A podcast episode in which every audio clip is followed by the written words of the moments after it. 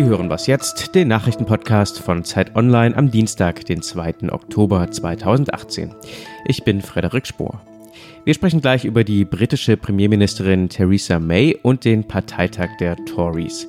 Außerdem, es ist wieder Nobelpreiswoche, warum es für die Wissenschaft immer noch der wichtigste Preis ist. Zunächst aber kurz die Nachrichten. Einigung im Dieselstreit. Die Spitzen der Koalition haben sich auf Angebote für Dieselbesitzer verständigt. SPD-Chefin Andrea Nahles sagte, auch Hardware-Nachrüstungen seien abgemacht worden. Da war die Autoindustrie ja sehr skeptisch. Die Hersteller sollen aber auch Umtauschprämien zahlen. Verkehrsminister Andreas Scheuer sprach von einem Betrag von bis zu 8000 Euro. Die Details wollen Scheuer und Umweltministerin Svenja Schulze heute Mittag vorstellen. Mehr als sechs Stunden saßen die Politiker zusammen und es gab da noch ein Ergebnis. Deutschland soll erstmals ein Einwanderungsgesetz bekommen, das sich an Vorbildern wie Kanada orientiert. Der von der SPD geforderte Spurwechsel taucht in dem Eckpunktepapier allerdings nicht auf, zumindest nicht wörtlich. Die Sozialdemokraten wollten, dass abgelehnte Asylbewerber in Deutschland bleiben können, wenn sie gut integriert sind und einen Job haben. Nach der neuen Einigung soll es sich aber positiv auf das Bleiberecht geduldeter Ausländer auswirken, wenn sie einen Arbeitsplatz haben. Doping oder kein Doping, Regelverstoß oder doch keiner. Bei Streitfällen im Sport ist der Internationale Sportgerichtshof CAS die letzte Instanz. Die Eisschnellläuferin Claudia Pechstein will dieses System nicht mehr akzeptieren. Sie ist deshalb bis zum Europäischen Gerichtshof für Menschenrechte gegangen.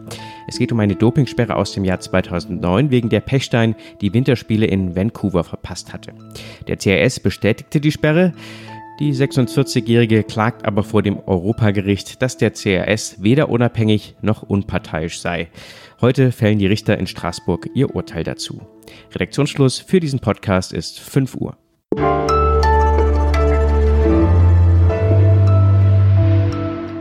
Mein Name ist Rike Havertz. Guten Morgen.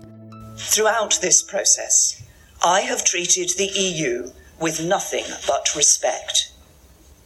The UK expects the same. Mehr Respekt verlangte die britische Premierministerin Theresa May nach dem EU-Gipfel in Salzburg von der EU. Aber auch innerhalb der eigenen Partei läuft es nicht besonders rund für May. Auf dem Parteitag der Tories in Birmingham geht es vor allem um eine Frage. Wer gewinnt im Streit um den Brexit? May oder ihre Widersacher um Boris Johnson? Darüber spreche ich jetzt mit Markus Gatzke. Er ist Ressortleiter Politik, Wirtschaft und Gesellschaft bei Zeit Online. Guten Morgen, Markus. Guten Morgen, Rike. Die Position von Theresa May ist zum Parteitag nicht besonders stark. Was ist denn eigentlich ihr größtes Problem?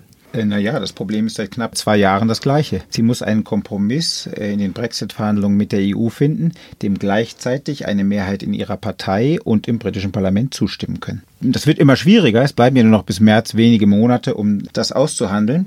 Der jüngste Checkers-Vorschlag von May wird von der EU abgelehnt, weil Barnier sieht darin eine immer noch zu starke Rosinenpickerei. Und die Tories sagen, oder Teile der Tories sagen, Theresa May ist der EU schon jetzt viel zu weit entgegengekommen. Und in diesem Dilemma muss May verhandeln. Und das ist alles andere als einfach. Warum finden die Konservativen denn nicht zu einer einheitlichen Brexit-Linie? Interessante Frage. Ich glaube, weil nicht Sachfragen die Debatte bestimmen, sondern vor allem Machtfragen. Die Briten haben ein Brexit-Referendum durchgeführt, ohne sich eine Sekunde Gedanken darüber zu machen, wie ein Großbritannien nach einem EU-Austritt aussehen soll, geschweige denn, wie man mit der EU verhandeln will. Man hat die Komplexität dieser Verhandlungen ignoriert oder einfach beiseite geschoben. Heute tritt der ehemalige Außenminister Boris Johnson immer noch für die Presse und behauptet, die EU wird äh, schon irgendwann einlenken, beziehungsweise die Schäden, die ökonomischen Schäden eines Brexits seien vernachlässigbar. Beides ist falsch. Und so jemand möchte gerne Prime Minister in Großbritannien werden. Da ist May vielleicht sogar einer der wenigen realistischen äh, Realisten in der Partei.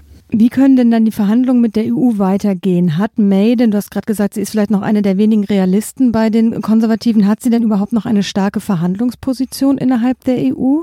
Naja, äh, man kann das ökonomisch so beschreiben, dass sich beide Parteien in einer Art Gefangenendilemma befinden. Momentan versuchen beide Seiten eine sehr harte Linie zu verfolgen, um das für sie beste Ergebnis zu erzielen. Das führt aber im Endeffekt momentan dazu, dass ein No-Deal-Szenario am wahrscheinlichsten ist. Das heißt, das schlechteste Ergebnis für beide Seiten. Darum glaube ich, dass es am Ende irgendwie eine Art von Kompromiss geben wird, mit dem sowohl die EU als auch Großbritannien leben kann. Denn niemand, weder die 27 anderen EU-Staaten noch Großbritannien, kann wollen, dass am 19. März Großbritannien ohne ein Abkommen irgendwie aus der EU rausfällt. Die ökonomischen und politischen Folgen wären katastrophal.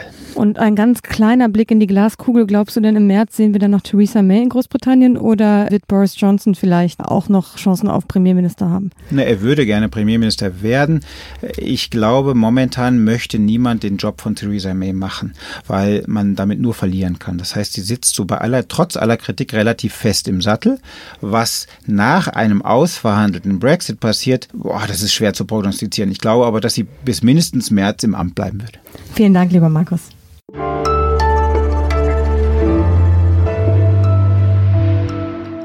Und sonst so?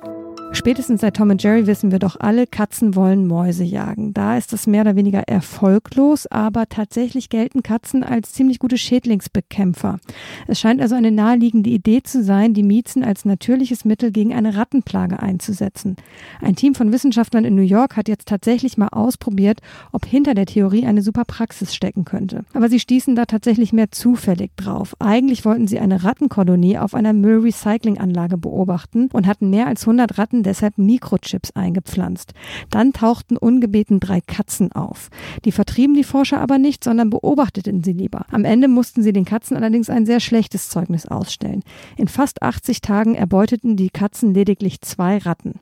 Eine andere Theorie der Wissenschaft scheint sich damit zu bestätigen, Katzen mögen Ratten einfach gar nicht, vermutlich weil sie ihnen schlicht zu groß sind.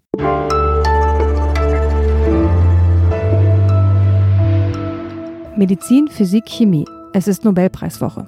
Gestern wurden die ersten Preisträger bekannt gegeben. Es sind die Krebsforscher James P. Allison und Tasuko Honya. Ob es sichere Wetten auf weitere Preisträger gibt und wie wichtig die Auszeichnung für die Wissenschaft nach wie vor ist, darüber spreche ich jetzt mit Alina Schadwinkel. Sie ist Redakteurin im Wissensressort bei Zeit Online. Hallo Alina. Grüß dich, Rike. James P. Allison und Tasuku Honyo haben also den Nobelpreis für Medizin bekommen. Erklär uns Laien kurz, wofür und natürlich wollen wir auch wissen, zu Recht. Der Preis ist zu Recht an die beiden Immunologen vergeben worden, ja. Die Nobelpreisjury twitterte, der Nobelpreis diesen Jahres ist ein Meilenstein in unserem Kampf gegen Krebs. Nun sprechen wir im Ressort ungern von Meilensteinen oder Durchbrüchen. Es steht aber fest, Millionen Menschen sterben jedes Jahr weltweit an den Folgen einer Krebserkrankung. Und die beiden Wissenschaftler haben dank ihrer Forschung eine neue Behandlungsmethode ermöglicht, mit der sich selbst fortgeschrittener Krebs oder besonders schwere Arten noch bekämpfen lassen schwarzer Hautkrebs etwa. Und ähm, diese Methode nennt sich Immuntherapie. Sie ist neben Operationen, Strahlen und Chemotherapie sozusagen das vierte Werkzeug von Ärztinnen und Ärzten. Was mir jetzt an dieser Stelle wichtig ist, dass die Immuntherapie ist wirklich vielversprechend, wie gesagt, zu Recht ausgezeichnet, aber es laufen derzeit noch sehr viele Studien und zahlreiche Fragen sind ungeklärt. Du hast mich auch gebeten, das Ganze kurz zu erklären. Die entscheidenden Entdeckungen haben Allison und Honju bereits in den 90er Jahren gemacht. Typisch Nobelpreis. Es wird etwas ausgezeichnet, das schon länger zurückliegt. Und sie haben nämlich unabhängig voneinander herausgefunden, dass bestimmte Eiweiße als eine Art Bremse auf das Immunsystem wirken und dieses von der Bekämpfung von Tumorzellen abhalten. Und wenn man diese Bremse löst, dann attackieren die Immunzellen die Krebszellen. Diese Eiweiße sind das Entscheidende. Und für alle, die auf der nächsten Feier noch so richtig mit Wissen klotzen wollen, folgende wichtige Info. Sie heißen PD1 und CTLA4. Jetzt gucken wir nochmal auf die anderen Nobelpreise. Da ist ja die Woche einiges noch los. Und ist denn eigentlich dieser Preis für die Wissenschaft immer noch so ungemein wichtig? Ja, die Nobelpreise in Physiologie oder Medizin, Physik, Chemie sind einfach die höchste Auszeichnung, die eine Wissenschaftlerin oder ein Forscher bekommen kann. Und mit umgerechnet rund 870.000 Euro Preisgeld, die unter allen Gewinnerinnen und Gewinnern aufgeteilt werden, außerdem finanziell attraktiv. Im vergangenen Jahr konnten ja relativ sichere Wetten darauf abgeschlossen werden, dass die Forscher, die die Gravitationswellen nachweisen konnten, ausgezeichnet werden. Gibt es denn diese Woche auch noch sichere Tipps? Also sicherlich gibt es Spekulationen, aber so richtig vorn wie vergangenes Jahr liegt niemand beim Physiknobelpreis. Beim Chemie-Nobelpreis sieht es ein bisschen anders aus, ist aber wie immer auch kompliziert. Erwähnenswert ist hier die Genschere CRISPR. Das ist eine Gentechnik und die ist günstig, leicht zu handhaben und enorm effektiv. Damit lässt sich das Erbgut von Lebewesen so schnell, präzise und sicher verändern wie mit bisher keiner anderen Methode. Man spricht gar von einer Revolution in der Gentechnik. Wer dazu mehr wissen möchte, kann das übrigens auf zeit.de slash CRISPR nachlesen.